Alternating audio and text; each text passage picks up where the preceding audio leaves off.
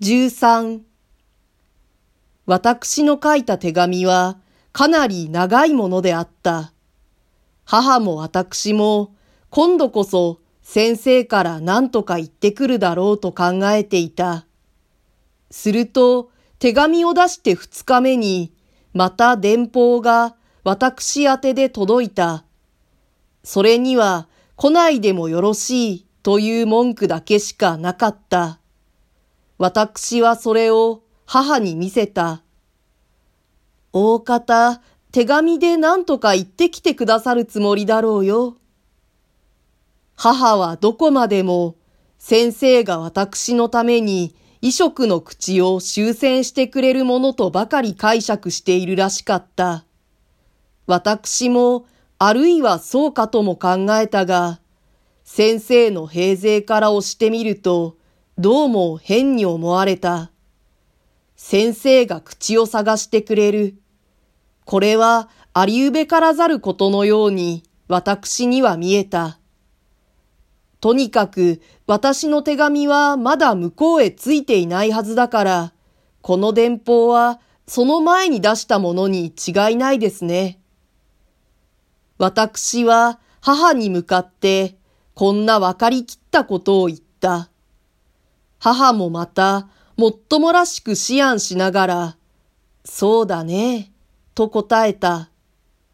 私の手紙を読まない前に、先生がこの電報を打ったということが、先生を解釈する上において、何の役にも立たないのは知れているのに。その日はちょうど、主治医が町から院長を連れてくるはずになっていたので、母と私は、それぎりこの事件について話をする機会がなかった。二人の医者は立ち会いの上、病人に肝腸などをして帰っていった。父は医者から安価を命ぜられて以来、両弁とも寝たまま人の手で始末してもらっていた。潔癖な父は最初の間こそ甚だしくそれを意味嫌ったが、体が効かないので、やむを得ず、いやいや床の上で用を足した。それが病気の加減で頭がだんだん鈍くなるのかなんだか、日を降るに従って武将な排泄を意図しないようになった。たまには布団や敷布を汚して、旗の者が眉を寄せるのに、当人は帰って平気でいたりした。もっとも尿の量は病気の性質として極めて少なくなった。医者はそれを苦にした。食欲も次第に衰えた。たまに何か欲しがっても舌が欲しがるだけで喉から下へはごくわずかしか通らなかった。好きな新聞も手に取る気力がなくなった。枕のそばにある老眼鏡はいつまでも黒い鞘に収められたままであった。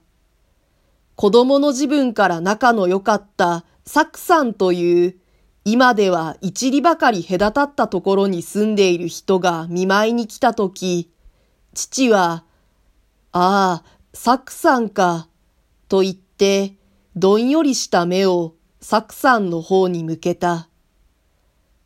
サクさん、よく来てくれた。サクさんは丈夫で羨ましいね。俺はもうダメだ。そんなことはないよ。お前なんか子供は二人とも大学を卒業するし、少しぐらい病気になったって申し分はないんだ。俺をごらんよ。カカーには死なれるしさ、子供はなしさ。ただこうして生きているだけのことだよ。達者だって何の楽しみもないじゃないか。館長をしたのは、サクさんが来てから二三日後のことであった。父は医者のおかげで大変楽になったと言って喜んだ。少し自分の寿命に対する度胸ができたというふうに機嫌が治った。そばにいる母は、それに釣り込まれたのか、病人に気力をつけるためか、先生から電報の来たことを、あたかも私の位置が父の希望する通り東京にあったように話した。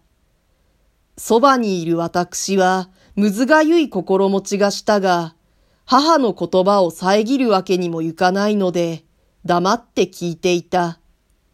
病人は嬉しそうな顔をした。そりゃあ結構です。と、妹の夫も言った。何の口だかまだわからないのかと兄が聞いた。私は今更それを否定する勇気を失った。自分にも何ともわけのわからない曖昧な返事をして、わざと席を立った。